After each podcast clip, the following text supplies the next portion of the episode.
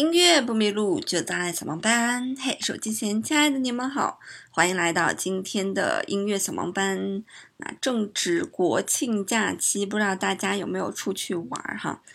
那今天呢，跟大家介绍的这首作品也非常非常的爱国啦，也算是咱们国家为数不多的交响乐，或者说为数不多的协奏曲当中比较有名的一首了。那这首音乐呢，就叫做《黄河》。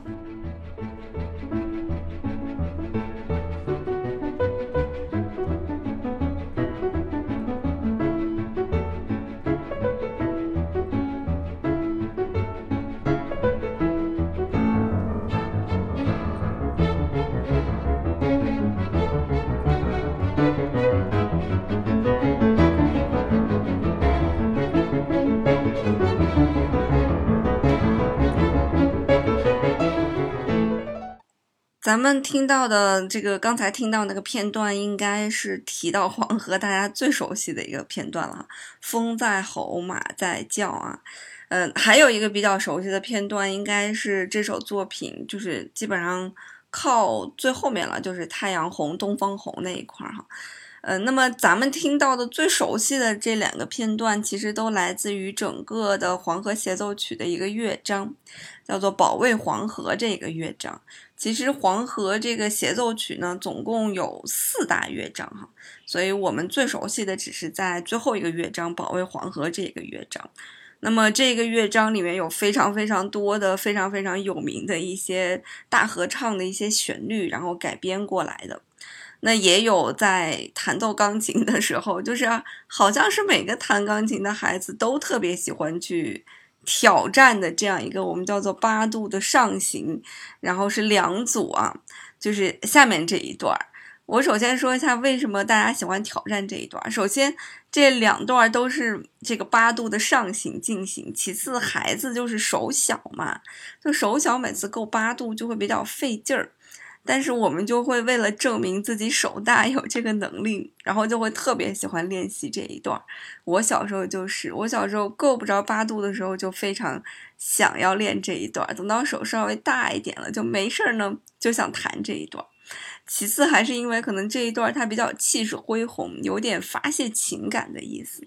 所以这一段成了就是孩子们练琴过程当中。只要是知道这两段的，我觉得没有孩子不想去挑战他的。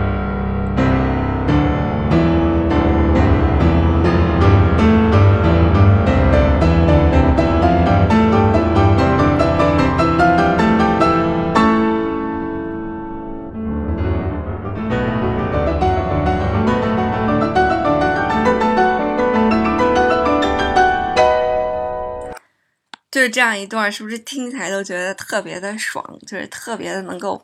发泄那种愤怒的感觉。那没错。那除此之外，这段还特别容易弹错音啊。我们今天听的这个版本是来自于殷承宗的版本，应该是黄河里面应该弹的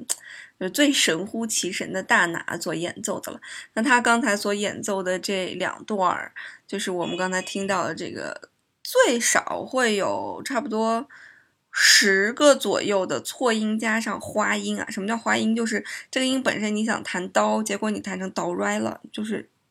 碰了一下旁边的键，这个叫做花音啊。尤其是在这个第二段，你会感觉到，呃，第二段的时候它进行会快一点，对吧？嗯，在这里面有一明显的错音以及很多连在一起的花音，所以对于大师来讲。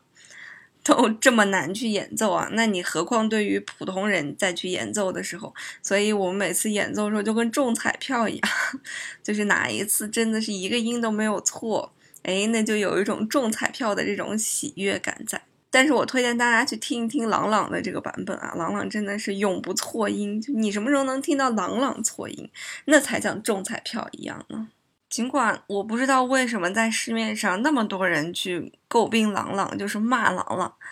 但是我每次在听朗朗弹琴的时候，我都有一种那种舒心的那种感觉，就不害怕的感觉。就是什么感觉呢？就在有一些大的片段当中，就比方说刚才我们说的那两个片段当中，我在听别人弹的时候，就很害怕他错音，我就为他担心。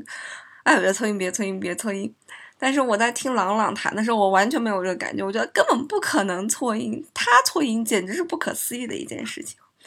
虽然对于弹琴来讲，很多人都说说，哎呀，这个错音是非常稀松平常的，我们又不是机器人，怎么能不错音呢？对吧？而且你拿错不错音来去评价一个钢琴家，显然太浅薄了，因为其实。演奏音乐还有更多更深度的东西嘛？不过有的时候这个错音也应该在一个标准之下吧，或者说你听郎朗这种极度，我觉得他已经不能算是精湛的技术了，他应该算是极度精湛的这种技术之下，哪怕你诟病他说他情感少啊，或者说什么深度达不到啊，不管你诟病他什么，你在听他这个极度精湛的技术下面去演奏的音乐，你也有一种踏实感、很舒心感。就是我知道他肯定不会错。好了，那我们下面就一起来看一看整个作品的第一乐章哈。第一乐章叫做《黄河船夫曲》，这个《黄河船夫曲》其实就是描写了这样一种就大家一起干活的一种号角啊，战胜艰难这个险阻的一种号角，所以嗯，可能就会有什么滑呀、向前冲啊，就是这种感觉在里面啊。所以有这个号啊，就是。一开始你就会听到有号啊、小提琴呀，会演奏出来非常气势磅礴、像号角一样的东西，所以整个乐章也就给你这样一种啊非常有力量的感觉啊。它和我们后面即将听到的第二乐章和第三乐章就有一些不太一样，所以我个人觉得整个第一乐章和第四乐章相对来讲，哎，都会比较恢宏壮丽一些。而第二乐章和第三乐章相对来讲会比较平坦一些啊。那这个第一乐章其实也不长，非常非常的短，大概在三分三十六，就是四分钟左右吧，啊，算是比较短的这样一个乐章了。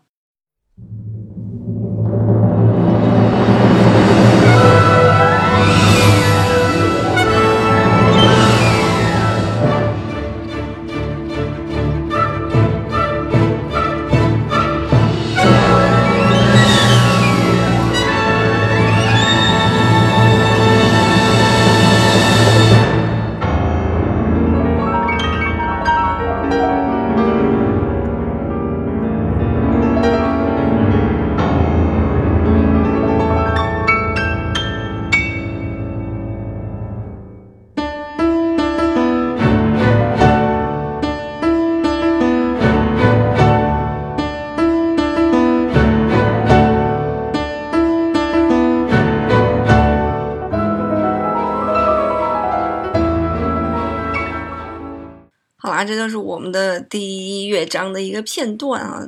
在最初可以听到好像是大风呼啸而过，有一种不祥的预感哈。那随后钢琴奏出了这个非常有力的船弓号子啊，然后所有的乐队跟着一起来应和，那就是我们的第一个乐章。那第二个乐章呢，叫做《黄河颂》，嗯，听起来是就是好像大家没有那么熟悉的一个乐章，但这个乐章我比较有感情，是因为。我记得我小的时候跟乐队合奏过这个乐章，那这个乐章，嗯，也不长，就是还挺短的。我当时就觉得怎么这么短，嗯，就是大概只有差不多四分左右的这样一个时间吧。但整个这个《黄河颂》，它就和《黄河船夫曲》和《保卫黄河》它的基调不一样，毕竟是一种歌颂的基调，所以整个的旋律也比较好听，性情也比较温柔。那乐队给的更多是一种铺垫，所以就是两个这个在呼应的这个过程当中啊，可能是在歌颂吧，在歌颂这块富饶的土地以前呀有什么样的一个景象，大家都怎么样去勤劳的工作的，就是歌颂为主，所以整个旋律听起来也比较的悠扬一些。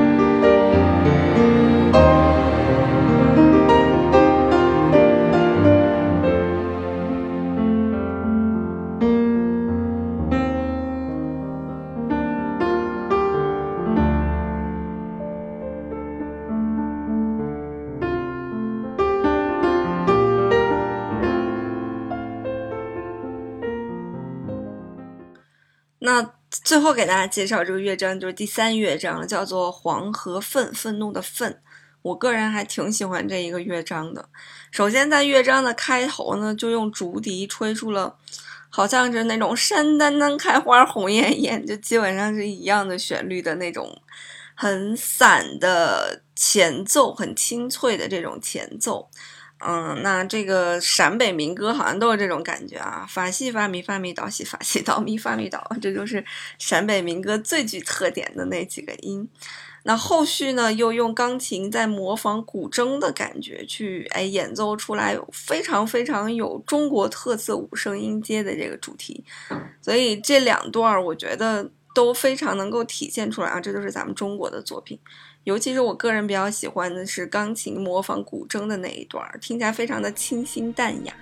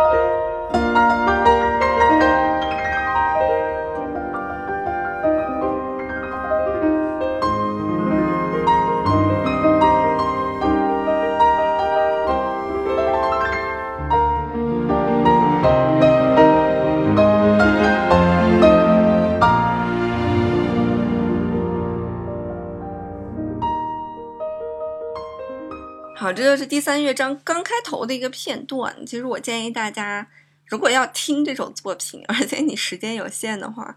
我真的很奉劝大家来听一下第三乐章。就是这个其实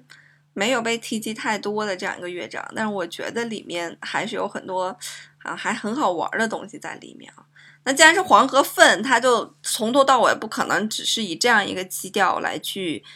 表现愤怒嘛，所以最前面它只是。啊，用这样一个手段做了一个铺垫，那后续呢？这个乐曲还是有很多这个情感上的起伏啊，来表现人们在水深火热当中的这种痛苦与愤怒的这种感觉。所以我觉得这个乐章还是很有意思的，所以大家可以来听一听啊。那么我们的整首作品呢，是取材于抗日战争时期的这个救亡歌曲，就叫做《黄河大合唱》。在一九六九年呢，由殷承宗、楚望华、刘庄、呃盛礼红、石书成和许佩欣六个人改编成了我们现在所听到的这个钢琴的一个协奏曲。那么这部钢琴协奏曲有一些就是古典西洋这个协奏曲的创作手法，那么在结构上也有一些中国的号子呀、民间的一些我们刚才听到的竹笛的陕西民歌和一些钢琴去模仿这个。呃，古筝的这样一些技法在里面，所以这就是整个的这样一个创作的一个背景。当然，这创作背景还是因为抗日战争嘛，对吧？大家需要这样一首能够激励起大家的这样一个音乐的作品，啊，有这个号子。那关于这个背景就不再多去介绍了哈。那我也查阅了一些资料，看别人对这首作品的评价啊，在某乎上面呢。有一些人就是对他的整个的创作技法，包括和声的一些东西，嗯，就是进行了一些评价，就是评价并不是那么的高。其实很多国内的作品，我以一个演奏者的角度来讲，并不是一个专业学过作曲的人来讲哈，我会觉得可能弹一些国内作品的时候是没有国外那个作品的结构那么复杂，和声那么复杂，就是你就是会感觉到它。没有那么复杂，它是简单的，你可以抓住它的某一些东西的，就你在演奏的时候就有这种感觉。但是每一种民族它都有自己的一种文化和一种文化价值，以及它这种作品出来其实还是有一定的这个功效作用的，并不仅仅说是单纯的只是音乐赏析。只是我觉得比较可惜的一点是在咱们国家，像这类的作品。就是还比较少，而且而且能够走出中国走向世界的作品，那就更少了。其实咱们国家有很多非常有特点的东西，包括戏剧也好啊，包括嗯地方的一些小调也好，都非常的具有特点。像这种陕北民歌的特点，你放到任何一个地方，它都是没有的。那像包括黄梅戏和昆曲这种东西，你放到其他任何国家，你也是没有这种非常有特点的东西的。但是可能就是没有一个人，呃，没有一个极具极具极具才华的人，把这些东西拿来，呃，做成非常伟大的音乐。那你像国外就有这个民族主义乐派嘛？他们其实就是拿很多当地有名的小调，创作了很多世界有名的作曲，啊，比方说芬兰颂啊，格里格的培尔金特呀，在捷克的两大神曲。呃，一个是这个自新大陆，和一个就是我的祖沃尔塔瓦河，斯梅塔纳写的沃尔塔瓦河。那包括像俄罗斯，就是前苏联的柴可夫斯基啊、斯特拉文斯基啊，包括肖斯塔科维奇啊，他们这些人其实都是拿自己的民族的音乐去创作了很多世界知名的音乐，也是在音乐史上留下了重重的一笔。所以感觉咱们国家的音乐没有这样去流传，有一点点可惜。那好啦，今天的节目就到这儿啦，希望大家过一个愉快的十一。音乐不迷路，就在小王班。我们过两天再见喽。